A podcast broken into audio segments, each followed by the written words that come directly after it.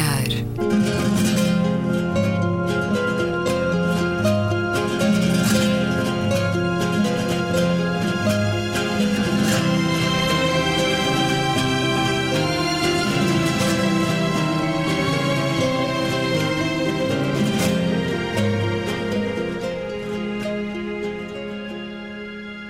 Bem-vindos a Um Certo Olhar. É uma conversa na Antena 2 com Luísa Schmidt, Gabriela Canavilhas, António Araújo, Luís Farinha e Luís Caetano. Estamos no Museu do Aljube, Museu Resistência e Liberdade. Prepara-se para fazer dois anos, neste 25 de Abril.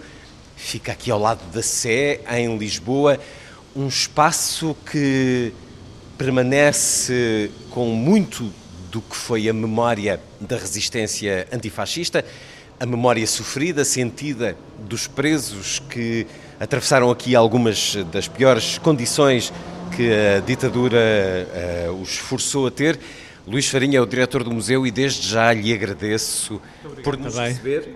Sei que nos acompanha habitualmente, trocamos alguma correspondência ao longo dos meses, até porque é um programa que tem olhado com alguma atenção as questões da memória, da educação, seja na escola, seja fora dela, do que é a nossa história mais recente. Quando entramos neste museu, Luís Farinha, vimos um cartaz que diz Viva Portugal.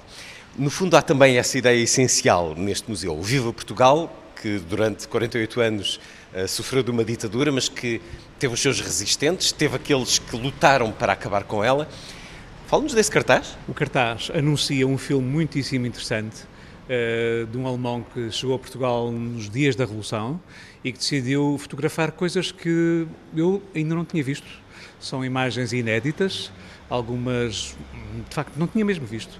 Uh, por exemplo, a prisão dos líderes, dos chefes da polícia política, com uma câmara oculta. Esse filme vai estar disponível? Vai estar agora, no 25 de Abril. Uh, o Malta Hall vem exatamente a, a Portugal assistir a, passagem do filme. Onde é que ele vai ser eh, exibido? Uh, vai, vai, passar às 21 horas do dia 25, aqui no, no Aljube, e vai ter, uh, muito curiosamente, também o comentário para as explicações das cenas mais difíceis de explicar do Coronel Carlos Matos Gomes, que é um dos protagonistas desse filme um dos homens que com certeza colabora muito com o museu, tal como Aniceto Afonso, são ambos uh, militares e historiadores da, da vida militar e política.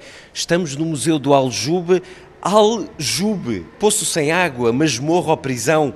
Isto, estamos aqui a falar de um espaço que é prisão desde tempos imemoriais. Luís Farinha. Estamos em cima de um poço, estamos literalmente em cima de um poço, de um aljube, que era, no fim de contas, um silo para o árabe ou para o medieval, onde se guardavam cereais, frutos secos, eh, sólidos.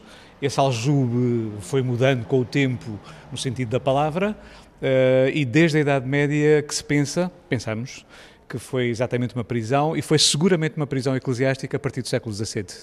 Eh, teve também morada de bispo, porque a arqueologia deste poço cheio de lixos deu exatamente a ideia de que as faianças, as porcelanas eram de uma casa rica, uh, provavelmente de um arcebispo aqui de, ao lado da sede de Lisboa, uh, mas simultaneamente havia outras, muitas outras coisas que davam a noção de que foi uma prisão, foi uma prisão inclusive é, provavelmente de uh, marinheiros, de, bom, não só dos padres, uh, mas de muitíssima gente. Alguns documentos até sugerem que terá havido aqui alguma relação com a Inquisição ou seja, com presos acusados de heresia, e, foi assim até meados do século XIX, eh, depois com a passagem aos bens nacionais e ao, Estado, ehm, passou a ser uma prisão de mulheres, eh, mulheres de mau porte, como os documentos diziam, Uh, o que não significava prostituição só, significava gente com dificuldades económicas, aqui dos bairros periféricos da cidade de baixa rica, cidade de alta mais pobre, e aqui o cordão securitário das prisões de Limoeiro, do Aljube, etc.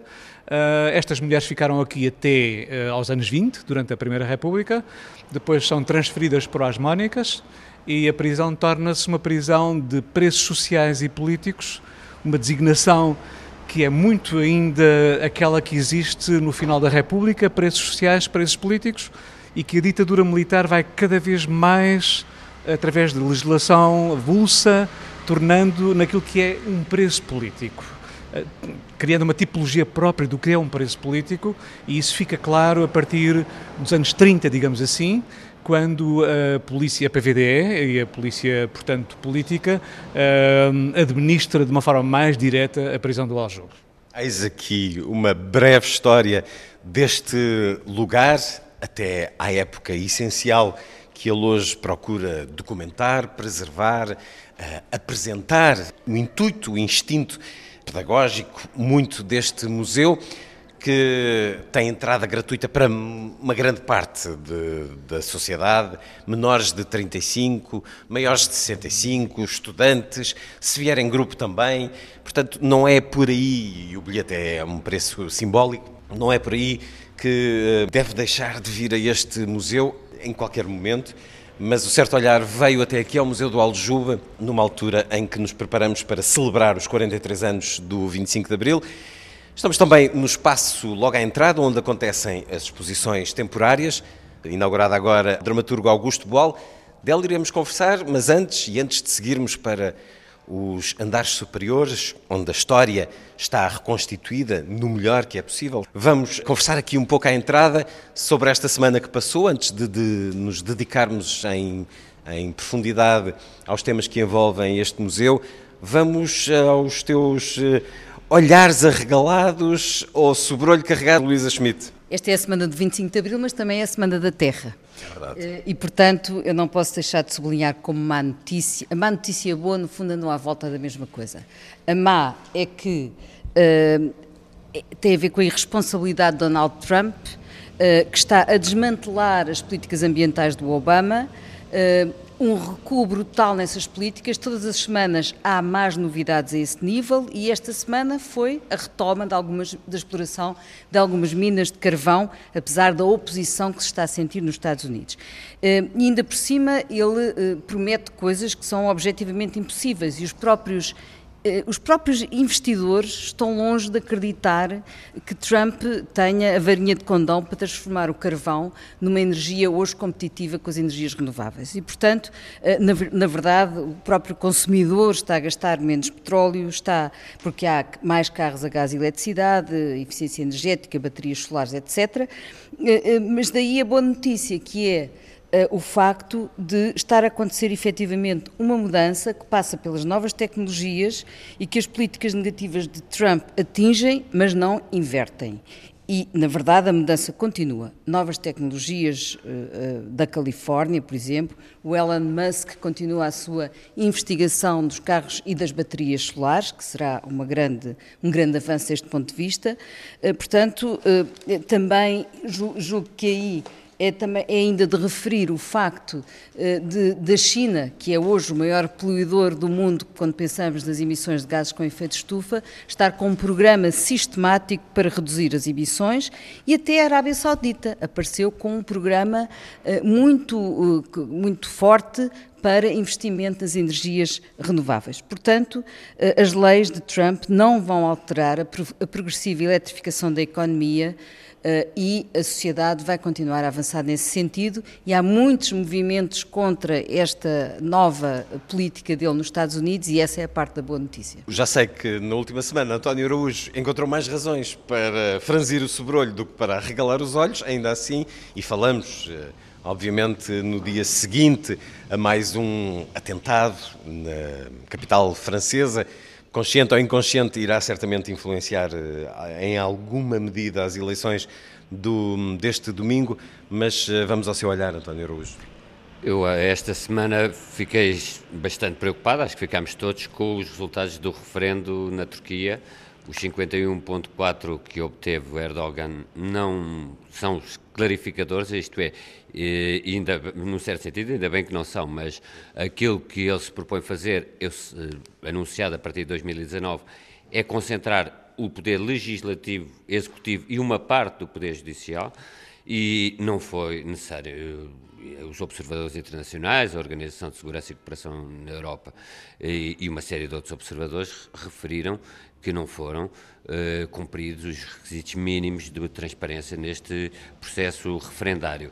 Basta ter um, um, número, acho que é bastante eloquente: 90% dos tempos de antena eram favoráveis a, a Erdogan e, e isto fraturou o país. Uh, e não vai, eu até tenho alguma dificuldade em fazer grandes prognósticos para um horizonte temporal de 2019, mas possivelmente estas reformas não serão concretizadas, porque até lá é muito possível que haja uma fratura muito grande na, na Turquia. E, e quer dizer, o projeto da adesão da Turquia à União Europeia, que já de si estava um pouco ameaçado e, e, e foi algo que também Erdogan também capitalizou, com, com de certa forma com as frases provocatórias que fez eh, e com as afirmações provocatórias que fez eh, em relação a alguns países europeus, mas tudo isto é um péssimo presságio para o que aí vem, eh, quer para a adesão da Turquia à União Europeia. Mas a ser uma realidade mais do que distante, quase impossível. exatamente, quer para a própria situação interna na Turquia e riscos de conflitos que podem passar inclusivamente por uma guerra civil. Do ponto de vista de algo que me tenha alegrado, a, a, não é propriamente uma realidade muito de, de que se motiva alegria, mas eh, foi ontem inaugurada a exposição no Torreão Sul da Praça do Comércio eh, de Condor, de, de, fotografias do João Pina. Eu já tinha falado dela no último programa, é uma exposição extraordinária. Também em livro. Uma, uma, obra e um livro extraordinários do João Pina, que é uma denúncia de uma operação clandestina de uma série de países do Cone Sul, digamos ali da América do Sul, que eh, provocou uma série de, de, mortos e é precisamente também por um imperativo da memória que uh, o, o, João Pina fez aquele trabalho de nove anos, cerca de nove anos. E é uma boa notícia, um convite também às pessoas a irem, sem prejuízo de virem naturalmente também ao Aljube. É, é porque podem conciliar as duas coisas. Gabriela Canavilhos, o teu olhar sobre a semana que passou? Eh, sendo esta a semana em que celebramos o 25 de Abril, a semana que passou foi uma semana muito importante para a cultura e o, e o 25 de Abril foi, marcou a época em que, a partir de, eh, enfim, da democracia, as políticas culturais ganharam um elan, ganharam uma estratégia, ganharam de facto eh, uma massificação, uma, uma capacidade de massificação uh, inegáveis, para mais e para além até da própria integração de Portugal na União Europeia, que trouxe definitivamente uma estratégia concertada e coerente coerente. Mas a semana anterior foi a semana em que se celebrou uh, o Dia Internacional dos Monumentos e Sítios, mas foi logo sucedida, ou melhor, antecedida, por dois dias em plenas férias da Páscoa, em pleno, pleno apogeu do turismo cultural e do turismo, uh, enfim, uh, per si.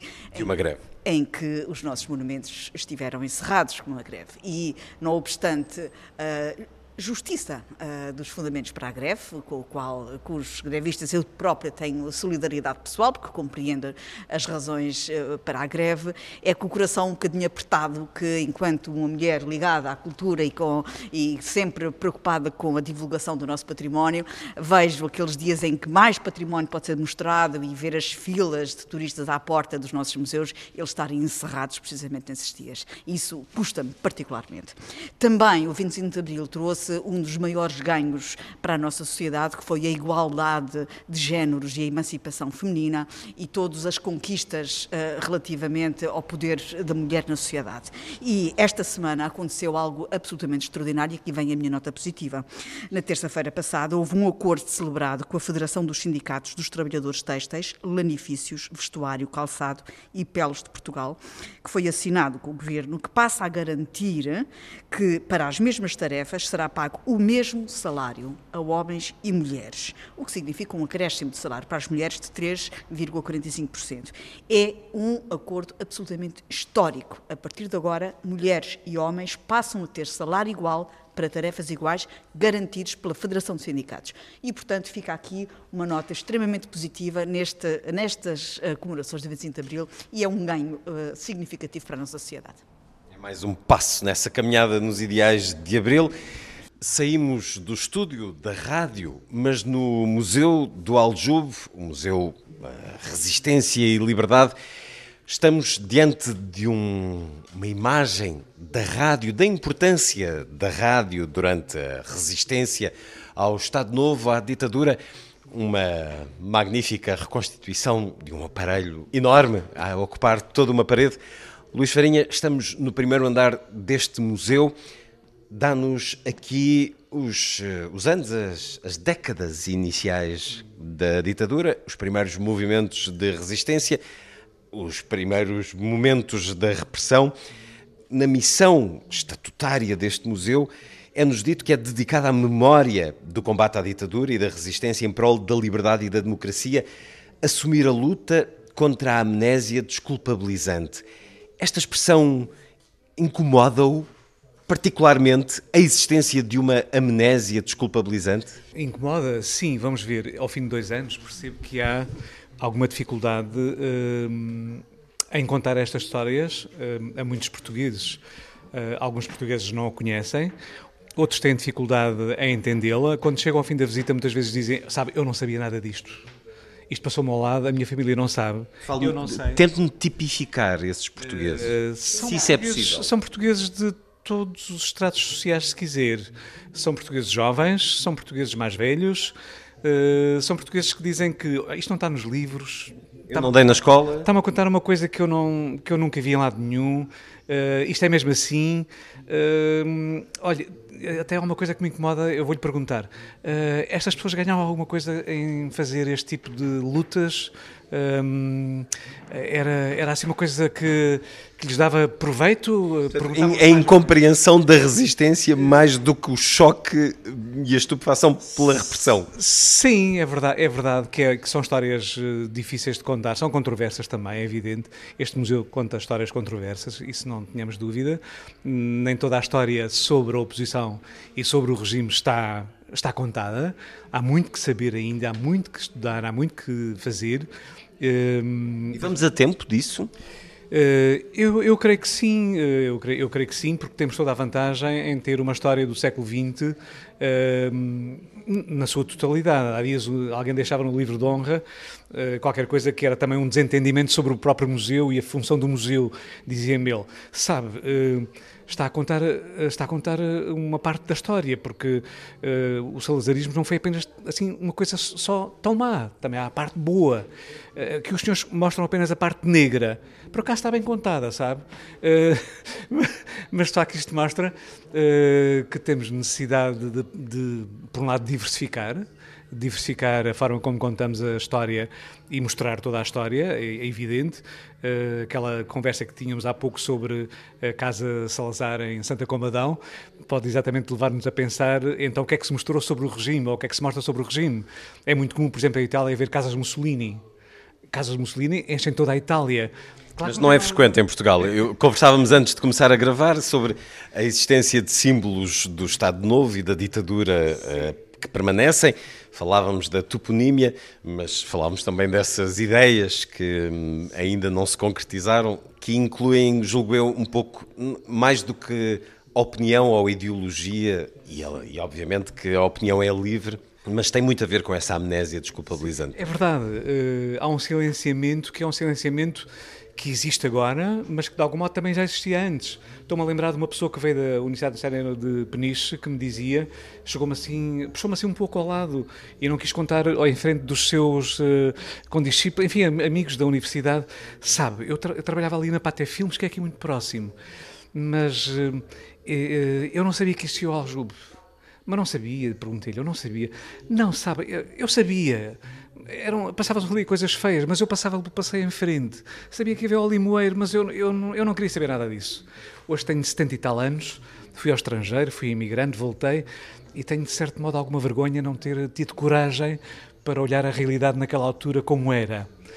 Esse silenciamento, de algum modo, que era o silenciamento que existia naquele regime, eh, é também, de alguma maneira, o silenciamento que hoje se mantém. Não sei se pelas mesmas razões, mas seguramente porque não há conhecimento sobre. Há muita ignorância também a propósito desta questão e não há grande vontade em que haja um esclarecimento sobre. Uh, não sei se há uma vontade de apagar, há um movimento chamado Não Apaguem a Memória, não sei se essa é a questão de apagar. Acho que é mais uma questão de, de, de ignorar, de silenciar, de achar que não é útil, houve um tempo tão feliz a seguir ao 25 de Abril, porque agora voltar a falar em todas estas questões que são traumáticas, dolorosas, para quê? Qual é a vantagem? Estou a falar com um homem, Luís Farinha, que é historiador, doutorado em História Contemporânea. Recordo-me que no final dos anos 80 foi coautor de uma fotobiografia da Guerra Colonial, quando ainda pouco havia da Guerra Colonial. Não estou enganado, a memória não me está a trair. É, e, e, escreveu já muito sobre outras figuras nobres da história do século XX, nomeadamente uh, com edições em parceria com o Parlamento.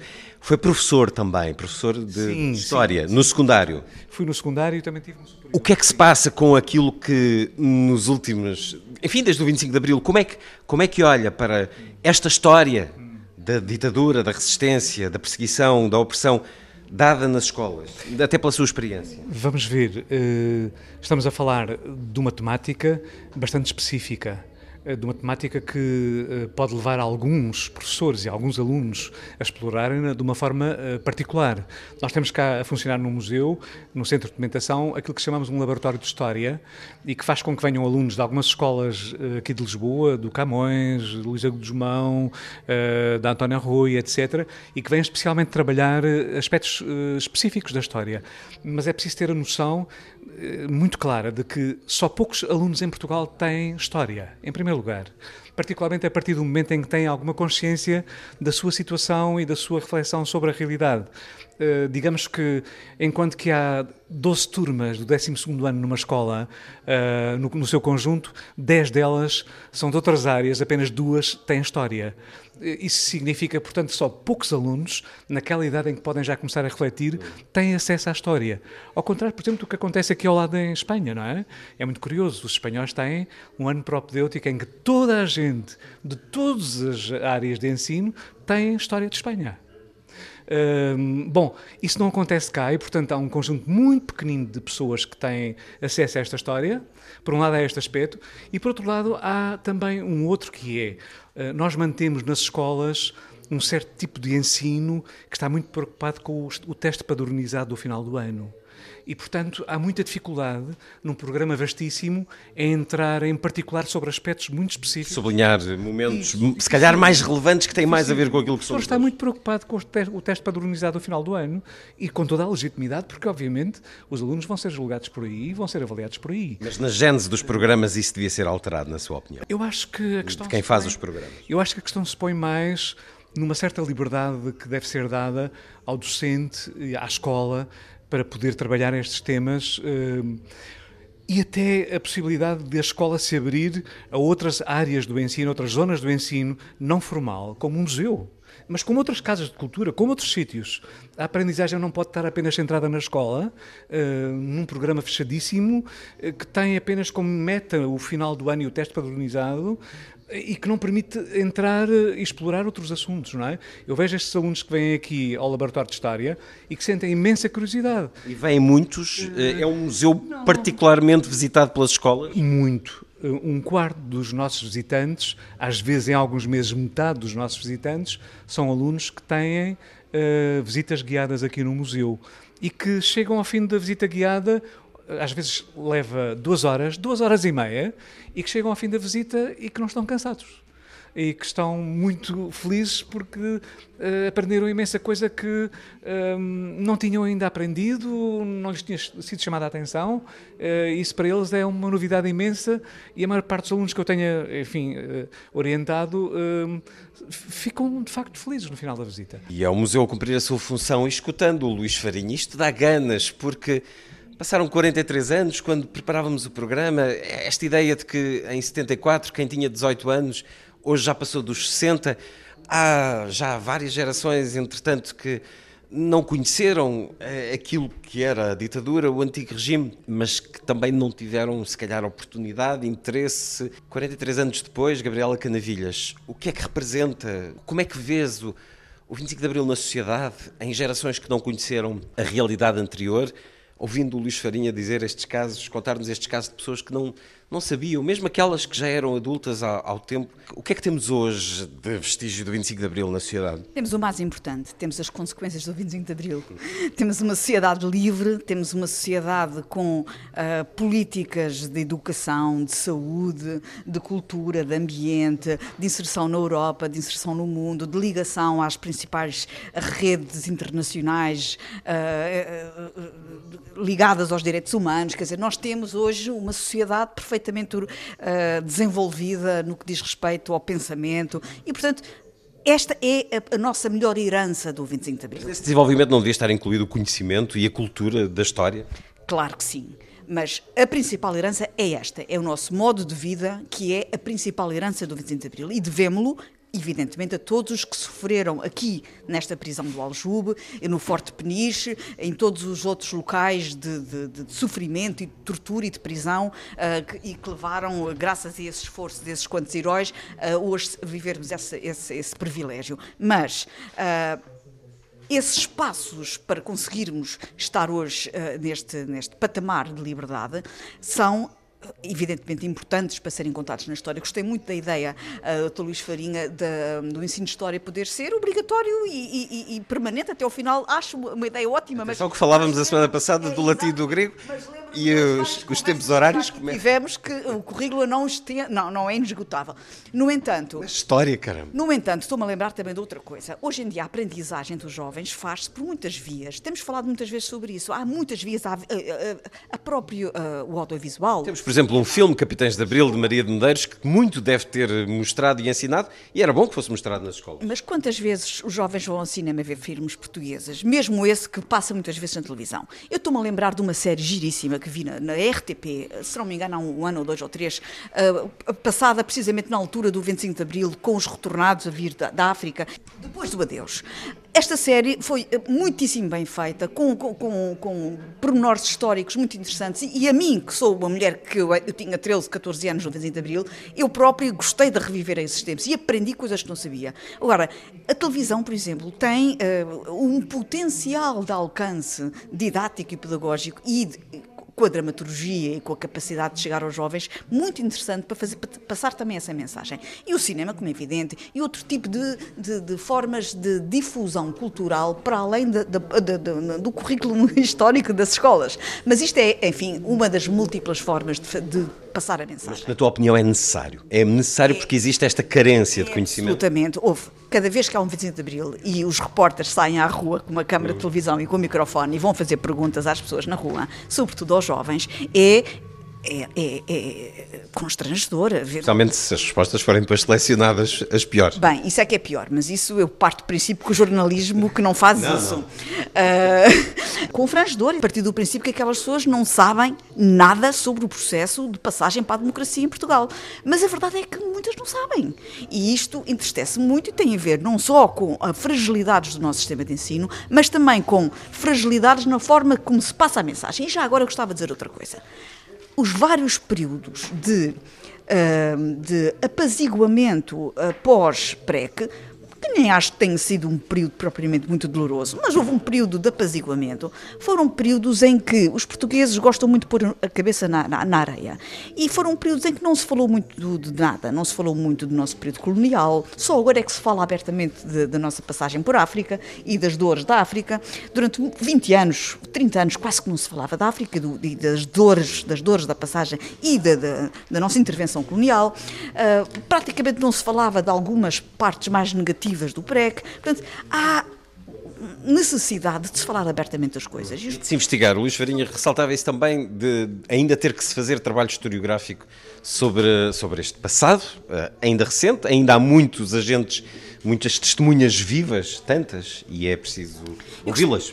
E este museu tem-lo feito. E também é preciso deixar aqui também uma homenagem a, a às pessoas ligadas ao Partido Comunista Português, que esses são irredutíveis em manter a memória viva e em todas as oportunidades são aqueles que nunca deixam cair a mensagem.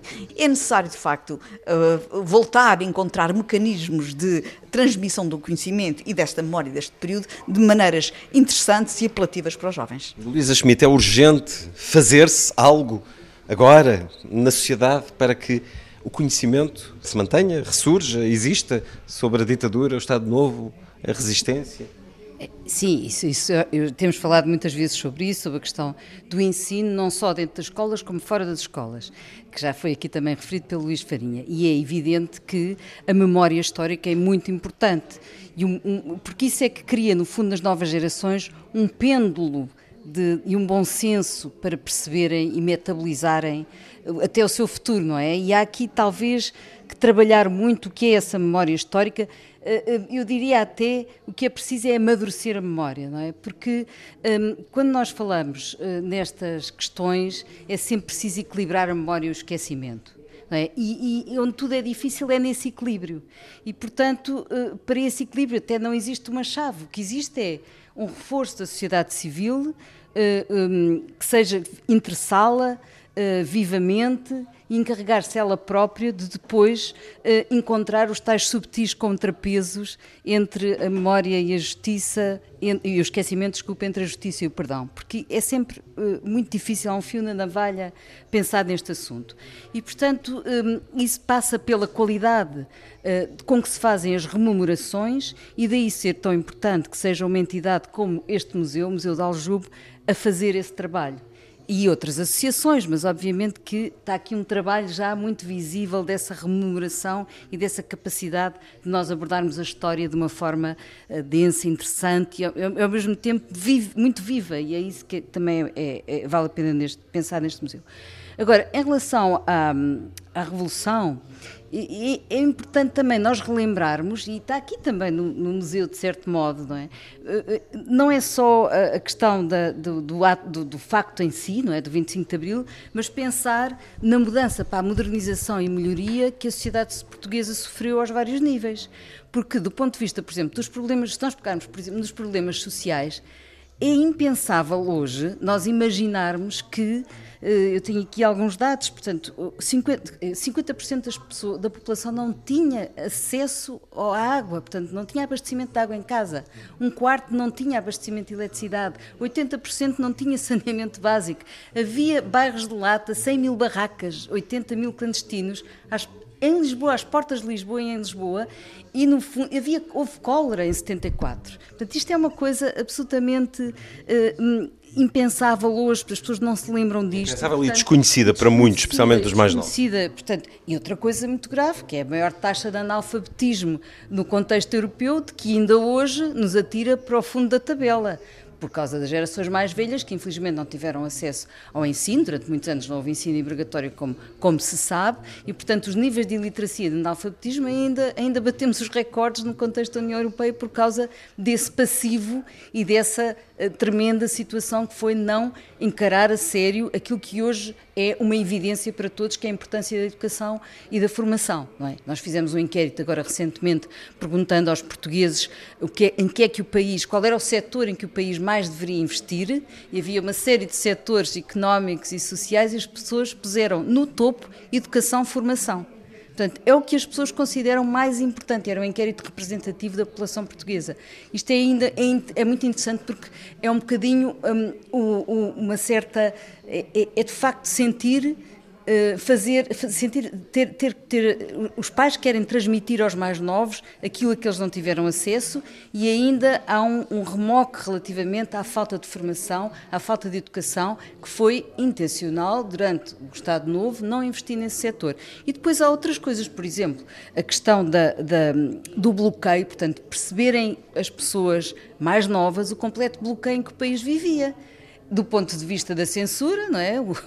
é? Como é que hoje um jovem encararia chegar à internet e estar lá uma, um, um, risco azul a dizer isto não se pode aceder? Quer dizer, era, era, são coisas que não passa pela cabeça das pessoas, que era o que acontecia. Inclusive havia os livros que não se podia ter e quem tinha esses livros podia ainda por cima ser, uh, ser eh, preso ou tinha consequências, não é? Também há uma certa, há pouco, fala-se ainda pouco da guerra colonial. Houve os, as reportagens, grande série do... A Guerra de Joaquim Furtado. Do, do Joaquim Furtado. Muitos livros, assim, nos últimos, na última década, no fundo, isso mudou. Eh, isso muitos mudou, testemunhos, mas... muitos romances, muito, muito, muita documentação só agora. Eu falava aqui do exemplo muito uh, avançado do Luís Farinha nessa fotobiografia da Guerra Colonial. E é preciso falar mais. António, e 43 anos depois, no seu olhar, como é que se sente esta história que nos rodeia aqui no museu? Penso que há uma coisa que devemos olhar com certo realismo e objetividade, até para depois conseguirmos mobilizar a memória, que é, por, eh, pelo decurso da lei da vida, obviamente o 25 de Abril e mesmo a resistência contra a ditadura estão cada vez mais historicizados, isto é, são, são acontecimentos cada vez mais situados no tempo e historicizados. Não por acaso uh, estão musealizados aqui no Aljube e possivelmente por, agora em Peniche ou noutros locais. Portanto, há, uh, há que ter consciência que as novas gerações vão olhar para estes acontecimentos não como acontecimentos da atualidade, mas como acontecimentos históricos. Daí a necessidade da mobilização da memória. O que é curioso em Portugal é que esta mobilização da memória começou algo tardiamente, só nos anos 90, talvez, ao contrário, por exemplo, de países que acederam à democracia mais recentemente, por exemplo, a, Pol a Polónia ou a Hungria, bem, a Hungria hoje falar em democracia, mas enfim. Que, a Cristina de Ferro. Exatamente. Se for, por exemplo, a Berlim, vê, pode ir à sede da Stasi. Uma das experiências mais fortes que eu tive foi ir à prisão de Hohenschausen, que era uma prisão na antiga RDA, construída pelos soviéticos, onde tem celas de, eh, revestidas a borracha para não se ouvir nada, um silêncio absoluto. E, e, se for, por exemplo, a, a Budapeste tem a sede da polícia política, chama-se a Casa do Terror. Se for a Gdansk, com o apoio da União Europeia, tem um grande museu sobre solidariedade e valência, etc. E porquê é que nós resistimos? E tudo isso começou mais, eh, foi mais rápido em relação a 89. Nós tivemos aqui um período, esse sim, acho de alguma amnésia, porque acho que foi necessário também haver alguma estabilização na, na sociedade portuguesa. Falaremos disso já a seguir a propósito de justiça. E não escondo que alguma mobilização da memória feita nos antigos países da Cortina de Ferro tenha também objetivos políticos, que essa é talvez a grande lição que devemos tirar. Ninguém é proprietário da memória, nem ninguém é proprietário da história. O Luís Farinha meu querido amigo, como historiador, sabe isso. A história, a sua maior riqueza, e enquanto praticada numa democracia, é ser aberta a uma pluralidade de leituras. Era isso, precisamente, que a historiografia oficial do Estado Novo não permitia a imposição de uma história única. Ninguém é proprietário da memória nem da história.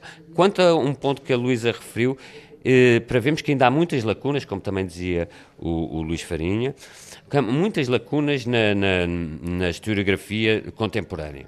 Assinala-se este ano uh, não, não, as cheias de 67. As cheias de 67, numa noite morreram 600, no mínimo 600 pessoas, depois a censura, censura cortou. Mas depois verificou-se que era bastante mais pessoas. Mas... E houve imagens, inclusivamente na RTP, que nunca foram mostradas. As imagens que já foram algumas vezes transmitidas são horríveis porque as pessoas morreram sufocadas. Foram uma, numa noite, na zona de, de, Lisboa, chuvas diluvianas, morreram 600 e tal, no mínimo, pessoas. Devido ao quê? Algo para que na altura já o arquiteto Ribeiro Teles chamava a atenção, a construção desenfreadas em leitos de cheias.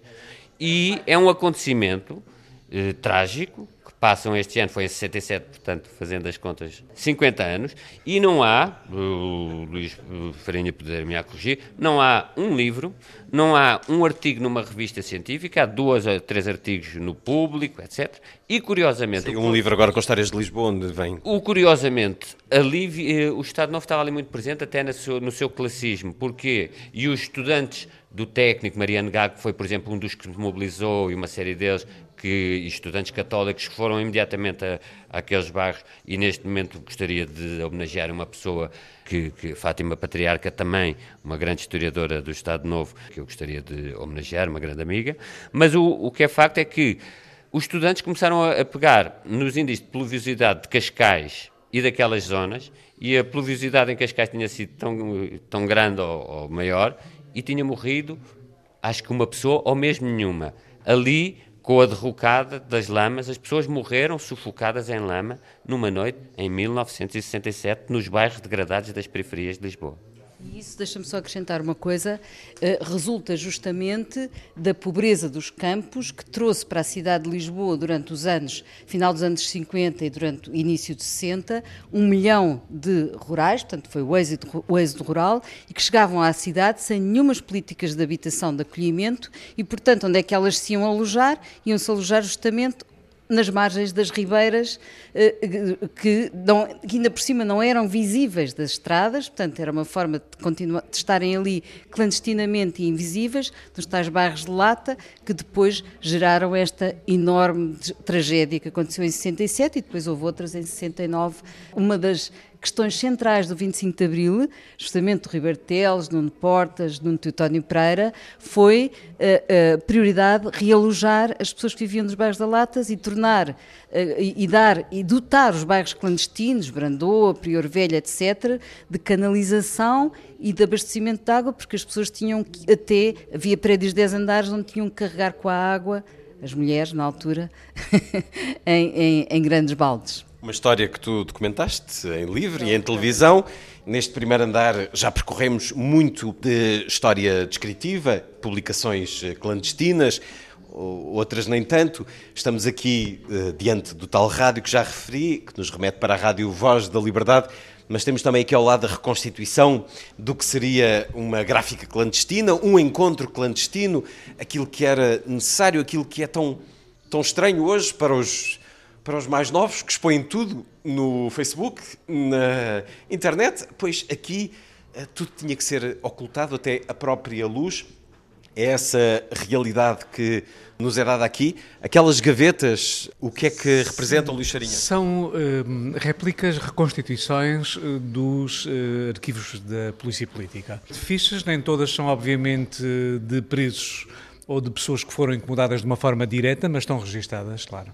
E, portanto, é mesmo isso, é uma tentativa de uh, trazer ao museu uh, uma ideia do que era a sede da PID, uh, as várias, enfim, sítios onde eram guardadas informações dos cidadãos portugueses que, de facto, passaram por esta situação. No segundo andar agora do Museu do Aljube, de um lado, uma vista magnífica sobre a Sé e o rio, do outro, a pior das imagens, aquela que reduzia o espaço do cárcere a um pequeno cubículo a que se dava o nome de curros. Quanto tempo estavam aqui os prisioneiros? Qual era a intenção de colocar aqui os homens e as mulheres, Luís Charinha?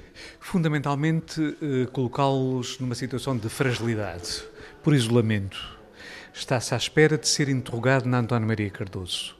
Portanto, vem-se para aqui, como se pode ir muitas vezes para a penitenciária, eh, como se pode ir para o governo civil, mas vem-se fundamentalmente para aqui e está-se à espera que uh, a polícia política faça o um interrogatório.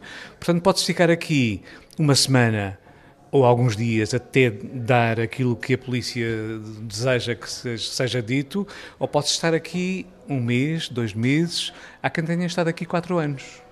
E, portanto, uh, significa que essa pessoa resistiu durante quatro anos e que a polícia achou que devia mantê-lo aqui durante quatro anos enquanto ele não fizesse as declarações que eram consideradas uh, esperadas pela polícia. Presumo que existissem leis internacionais que proibissem que a cela tivesse esta medida de um, de um homem, de uma pessoa, basicamente. Sim. Uh, há um período em que este tipo de aprisionamento provoca, aliás, uma reação fortíssima da parte de uma comissão de juristas internacionais. Coincide, aliás, com a estadia aqui na cadeia de um preso, Arlindo Vicente, que foi candidato à presidência da República antes de Humberto Delgado. Foi um homem que praticamente esteve à morte aqui, a família quase não deu conta de, da situação, mas é um homem com uma boa relação com o mundo externo, com a França, com a Inglaterra e esse tipo de procedimento desencadeia uma, enfim, uma reação fortíssima de uma comissão de juristas internacional que vem a Portugal e que derrota completamente a visão que há sobre as prisões, não só as políticas, mas todas as prisões portuguesas, o que aliás está um pouco na origem da Amnistia Internacional. É curioso, é essa situação muito incómoda de uma situação de um país que tem prisões miseráveis, quer do, as prisões comuns, quer as prisões políticas, que desencadeia este movimento de juristas, uh, que faz um relatório demolidor sobre a situação prisional em Portugal e que vai exatamente levar à necessidade de a consciência internacional uh, criar mecanismos de defesa e de denúncia uh, da situação.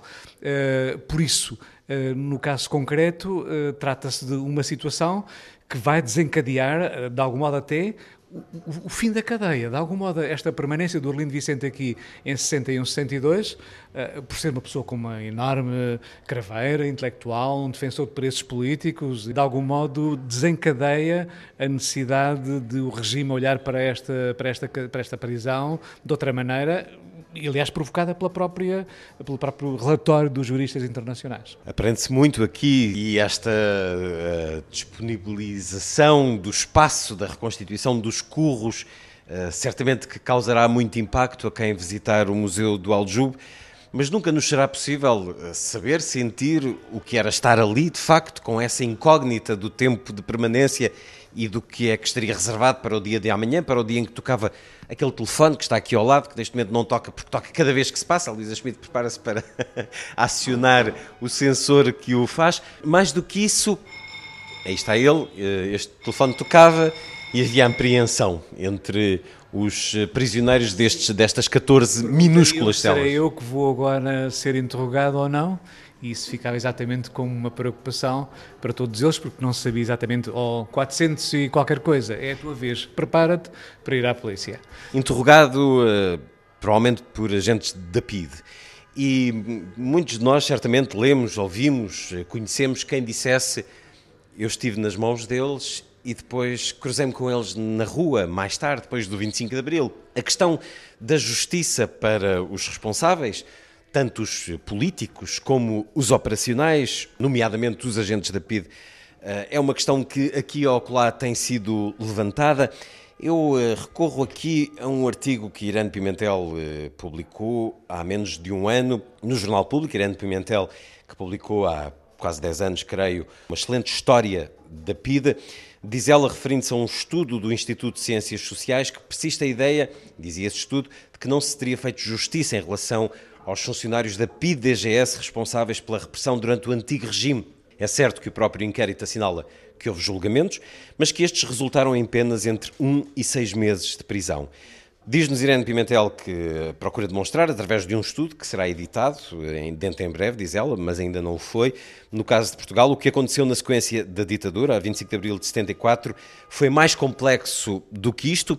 E depois hum, consegue dar-nos alguns dados sobre os julgamentos que aconteceram na figura de organização de malfeitores final de 1976, julgamentos de elementos da PID-DGS em Tribunal Militar, onde os juízes se destacaram pela extrema benevolência, dado que a maior parte dos réus foi de facto condenada a apenas equivalentes ao tempo de prisão preventiva já cumprida. Ela fala-nos de uma amostra, mas que remete para que nos eh, tribunais eh, territoriais militares entre 78 e 85 foram julgados 2.895 processos, numa amostra que revela que 6% dos réus foram absolvidos ou condenados apenas a perda de direitos políticos, 64% foram condenados apenas até um mês de prisão, enquanto 11 a 13% foram sentenciados apenas até um ano a dois anos. A duração destas penas aproxima-se do tempo de prisão preventiva que eles já tinham tido, sofrido, para que dessa forma pudessem sair em liberdade definitiva. Apenas 3% acusados de crimes de sangue ou julgados à revelia foram condenados apenas entre os 2 e 6 anos de prisão maior. Por outro lado, 60% dos condenados beneficiaram de perdões e de outros atenuantes que permitiram a redução de penas e a sua saída em liberdade definitiva. Diz, portanto, Irene Pimentel, em conclusão, houve assim em Portugal um processo de justiça política incompleto e marcado por sentenças benévolas, atenuantes e perdões que transformaram a memória desse período, levando a maioria dos portugueses a pensar que, na realidade, aconteceu impunidade. Bom, e de certa forma aconteceu. A sua opinião sobre isto, António Araújo, que inclusive tem um conhecimento forte e sólido sobre os tribunais militares. Foi bom que tivesse acontecido assim, porque de outra forma poderia ter causado uh, tensões sociais. Houve aqui de facto injustiça e estes que estiveram aqui e muitos outros não mereciam que os seus carrascos tivessem saído impunes. Falar em justiça ou injustiça a esta altura, do ponto de vista retroativo, é entrar nos domínios um pouco da história virtual, isto é, saber se uh, uma justiça mais forte e punitiva no imediato pós 25 de Abril teria ou não criado tensões, é algo de um domínio da história virtual. Portanto, é quase impossível uh, dizer que efeitos positivos ou negativos teriam resultado de julgamentos porventura mais severos. Eh, é preciso notar que nestas questões de, em que se cruzam justiça, política e memória, há um espaço para a reparação, mas também há um espaço para o esquecimento. Nós vamos, por exemplo, a Faro e temos o Teatro Letes, o Teatro Letes porque invoca, evoca precisamente o Rio Letes, o Rio de Esquecimento, e foi construído a seguir à época eh, liberal, às, guerras liberais, precisamente para haver uma, um espaço de reconciliação. Eu penso que a sociedade portuguesa, e sem querer entrar em caminhos de história contrafactual ou virtual, se a sociedade portuguesa, no pós-25 de Abril, naquilo que se chamava o verão quente, não tinha condições, aliás, recorde-se Uh, por exemplo, a fuga dos Speeds de Alcoentre, que deu origem àquela música com, uh, com letra do Aredo Santos, etc. Não havia condições sequer políticas para organizar julgamentos, digamos, sistemáticos e, e muito organizados dos antigos agentes da polícia política. Como, aliás, houve também espaços de amnistia mais tarde. Uh, Recorde-se, por exemplo, que as FP 25 de Abril também beneficiaram de uma amnistia que não envolvendo os crimes de sangue, mas porquê? Precisamente porque as amnistias e os perdões fazem parte desta dinâmica de esquecimento que muitas vezes é essencial para a pacificação das sociedades. Teu olhar, Gabriela Canavilhas, concordas com esta razão da pacificação? Eu gosto da ideia da, da amnistia, eu gosto da ideia da reconciliação, eu, gosto, eu não gosto da ideia da vingança, mas prefiro a amnistia sobre um julgamento onde são considerados culpados e é eh, determinada uma pena. Mas ficam com essa mácula. Exato, e, e, e, uma amnistia, portanto, não é necessário, acho eu, para uma melhor reconciliação, uh, um, um, um castigo. Uh, mas prefiro que haja um esclarecimento sobre a culpa. E porquê é que eu digo isto? Uh, nesta, nesta, visita que estamos aqui a fazer, há imensas uh, informações preciosas, razão pela qual vamos insistir muito para que venham a visitar este museu, venham visitar estes testemunhos do que aqui, aqui se passou neste, neste, nesta cadeia. E uma das frases que eu estava aqui a achar interessante é uma frase do Oliveira Salazar, em que ele diz, em que ele legitima a tortura, diz uns abanões e uns safanões não fazem mal nenhum e esses malandros, uh, comparado com uns safanões a tempo, comparado com as maldades que eles fazem. Uh, esta legitima, legitimação da tortura, porque, no fundo, é muito comum ouvir-se espalhado pelo nosso país a ideia de que não, não havia tortura. Porquê? Porque de facto nunca houve uh, a confirmação da culpa por via de julgamentos com provas e com uh, a formalização da culpa. Expressa por penas que, que depois comutada em amnistia. a dimensão correspondente a essa culpa e depois as, as amnistias. E eu acho que essa parte é, é importante. Agora, eu gosto da ideia da, da, amnistia, eu gosto da ideia da reconciliação e, e eu gosto da ideia de que uh, um país não deve viver agarrado na, na, na, na, nos ressentimento. O ressentimento não ajuda de maneira nenhuma. Luísa. Não, é o tal equilíbrio difícil e entre justiça e perdão. Não, é? que não há aqui receitas para, para o resolver, nem há chaves para ele, mas que tem que ser equacionado. Eu acho que neste, no caso português houve algumas situações uh, que foram muito lamentavelmente branqueadas, sobretudo aquelas que se ligam à polícia política, à PIDA, e poderia ter havido, de facto, uh, mais uh, atenção a essa, a essa polícia e, e, e, de facto, aí não houve, mas, mas, por outro lado, o 25 de Abril foi, ao mesmo tempo, é uma festa, não é? Portanto, libertou as pessoas, teve esse lado também. Agora, o que eu não acho já bom é que tenha havido um certo apocamento da memória. Isso é que eu acho que não é, não é bom para a sociedade. A propósito da ideia de reconciliação, Uh, nós ouvimos aqui no museu, uh, nestes dois anos, já algumas dezenas de ex-presos políticos através de processos muito diferentes de recolha de testemunho, uh, enfim, de várias, de várias maneiras, temos a noção de, daquilo que pensam, sentem, o que é que pensam exatamente da, da, sua experiência. E uma coisa que todos eles, eu posso dizer que acho que todos eles, o que se sente é que não sentem nenhuma raiva, não sentem mesmo que tenham sido propriamente injustiçados Sentem que não, provavelmente não, não houve a justiça que poderia ter havido em relação uh, aos torturadores? Sim, sentem isso, mas quando se lhe pergunta e se vir o seu torturador na rua vai ficar incomodado e vai. Não, olha, até já falei com ele, até já falei com ele, até já troquei impressões. Não há nenhum tipo de reação negativa nem raivosa, pelo contrário, há, uma, há um sentimento de que cumpriram uma tarefa, estiveram, estiveram no seu lugar, a sua tarefa era exatamente defender a liberdade à sua maneira, dentro da sua perspectiva, cumprir o seu papel.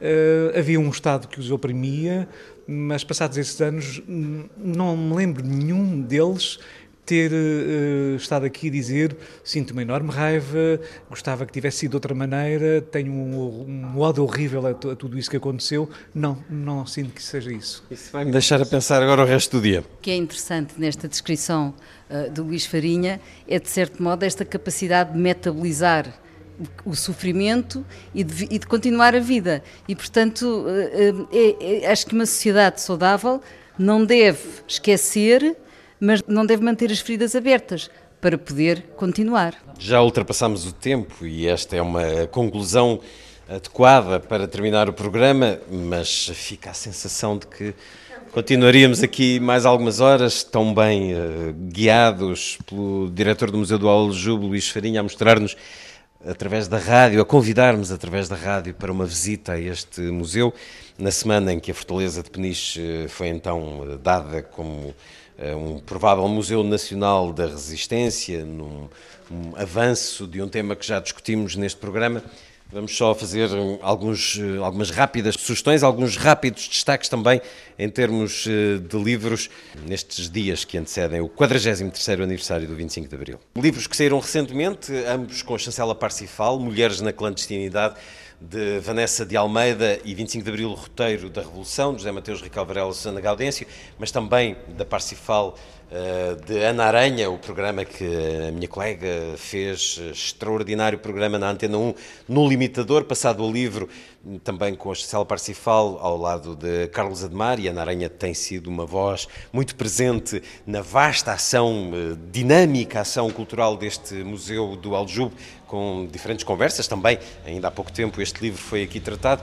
Trouxe também a história da PIDE de Irene Pimentel, creio, espero que esteja disponível. É um livro para estar sempre disponível e absolutamente incontornável, porque permite-nos levar um pouco desta história e deste museu para casa. O livro do Museu do Aljube, Resistência e Liberdade. Luís Farinha, fala-nos do que é que será a ação do Museu eh, do Aljube neste 43º aniversário de 25 de Abril. Sim, três ou quatro coisas importantes. Por um lado, vamos ter os Dias da Memória, um acontecimento que tem a ver com o facto de convidarmos a comunidade a trazer testemunhos e objetos mesmo. Objetos? Que tipo de objetos esperavam? Esperam ah, Lembro-me, por exemplo, de alguém que fazia bonecos de Robertos para jogar eh, com os companheiros de cela, fazer teatrinho de cela.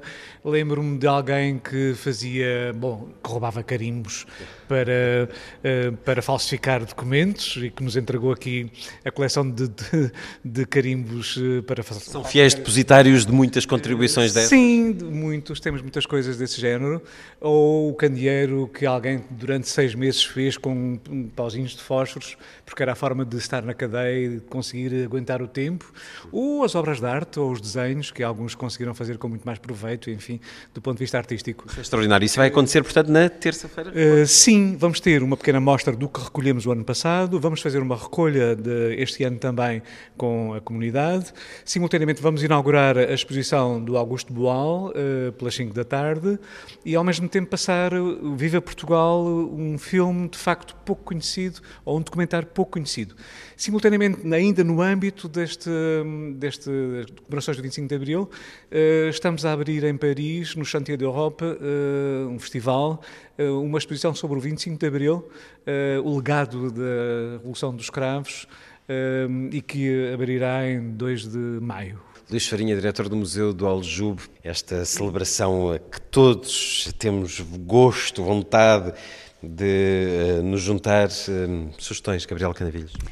Claro que o 25 de Abril é para ser celebrado por todos, é para ser celebrado pelo povo, é para ser celebrado na rua, é para ser celebrado uh, em cada comunidade. A Assembleia vai estar aberta, como já esteve claro, há anos? Bem, vai haver ação solene e a minha recomendação, para além daquela que já vou dizer qual é, é para que toda, todas, todas as pessoas, e este programa é ouvido de norte a sul do país, em cada comunidade há certamente uh, comemorações especiais. Juntem-se em comunidade e celebrem o 25 de de Abril. A memória é algo importante, nós temos falado muito dela e a democracia não é um dado adquirido. Vamos celebrá-la e eh, a minha recomendação para quem vive em Lisboa é ao meio-dia, nos Jardins da Assembleia da República, vai haver uma comemoração especial dedicada ao José Afonso. Vai ser descerrado uma, uma estátua. Uh, José Afonso é a voz do 25 de Abril pela sua produção musical extraordinária, que muitas vezes aqui elogiamos. É alguém que uh, está indelevelmente ligado à, à voz da liberdade. Luísa. Uma reedição de um livro já antigo, Portugal Amordaçado, de Mário Soares. Uh, Mário Soares Tivemos aqui a falar da Revolução, do pós-Revolução, e teve de facto um papel apaziguador e de ponderação numa altura em que o país corria o risco até de descambar para uma guerra civil. E teve preso aqui. E sentimos a falta dele este ano, é o primeiro 25 de Abril. Sentimos a falta dele, o primeiro 25 de Abril passamos sem ele. Uh, tinha uma grande autoridade política, coragem e empatia com as populações. E, a partir de sábado, o Expresso reedita uh, o Portugal Amordaçado, uh, agora em fascículos e com uma introdução sempre para um autor diferente. Acho que vale a pena guardar essa coleção.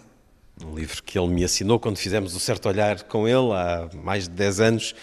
António. A Associação do Património da População de Alfama vai fazer no próximo 25 de Abril, percurso de memórias, um passeio comentado que vai de Santa Apolónia, precisamente aqui até ao Museu do Aljube, e começa às nove e meia, junto à estação de Santa Apolónia, o ponto de encontro, e terminará por volta de, do meio-dia, 10, eh, 10 horas, aqui no Museu do Aljube, com a exibição do filme Viva Portugal, para o qual estou muito curioso em conhecer essas imagens inéditas de, eh, do 25 de Abril, visto pelo, por um alemão.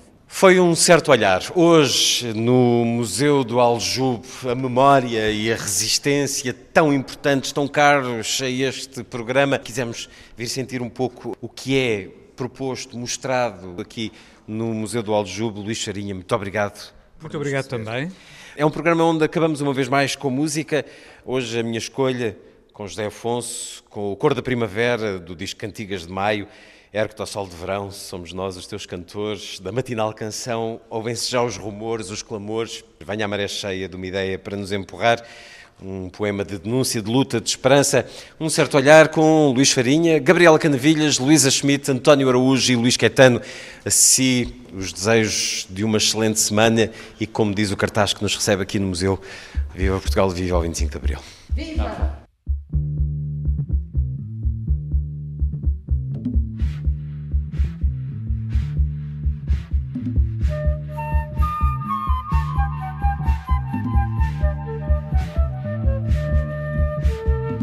Cobra-te canalha na mortalha, hoje o rei vai nu. Os velhos tiranos de há mil anos morrem como tu. Abre uma trincheira, companheira, deita-te no chão. Sempre à tua frente viste gente de outra condição.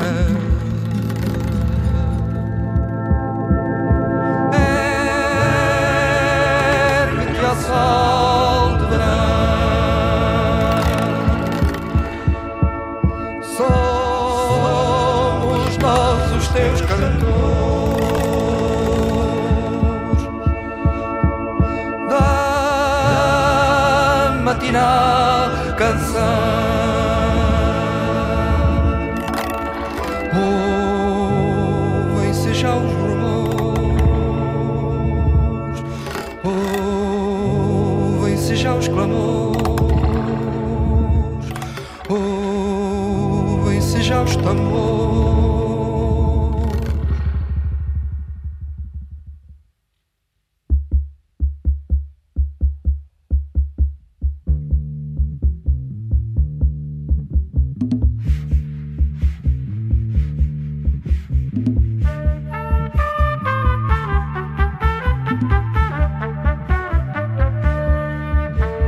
Livra-te do medo que vem cedo há do sol queimar E tu camarada põe-te em guarda que te vão matar.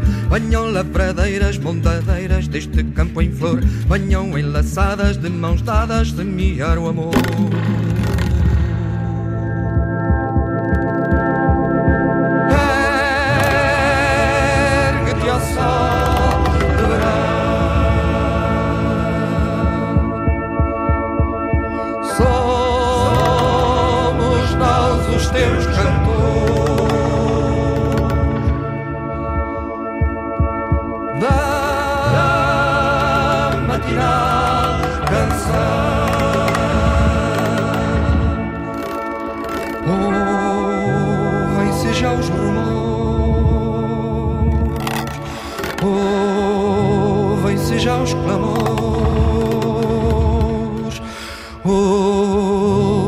já os tambores.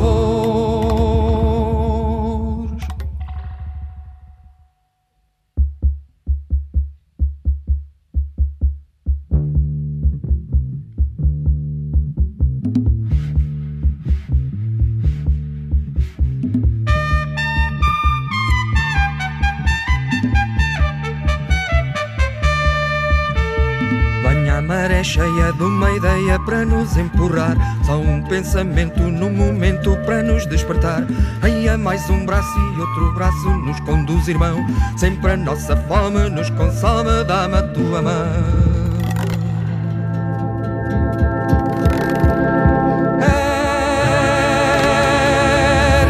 Sol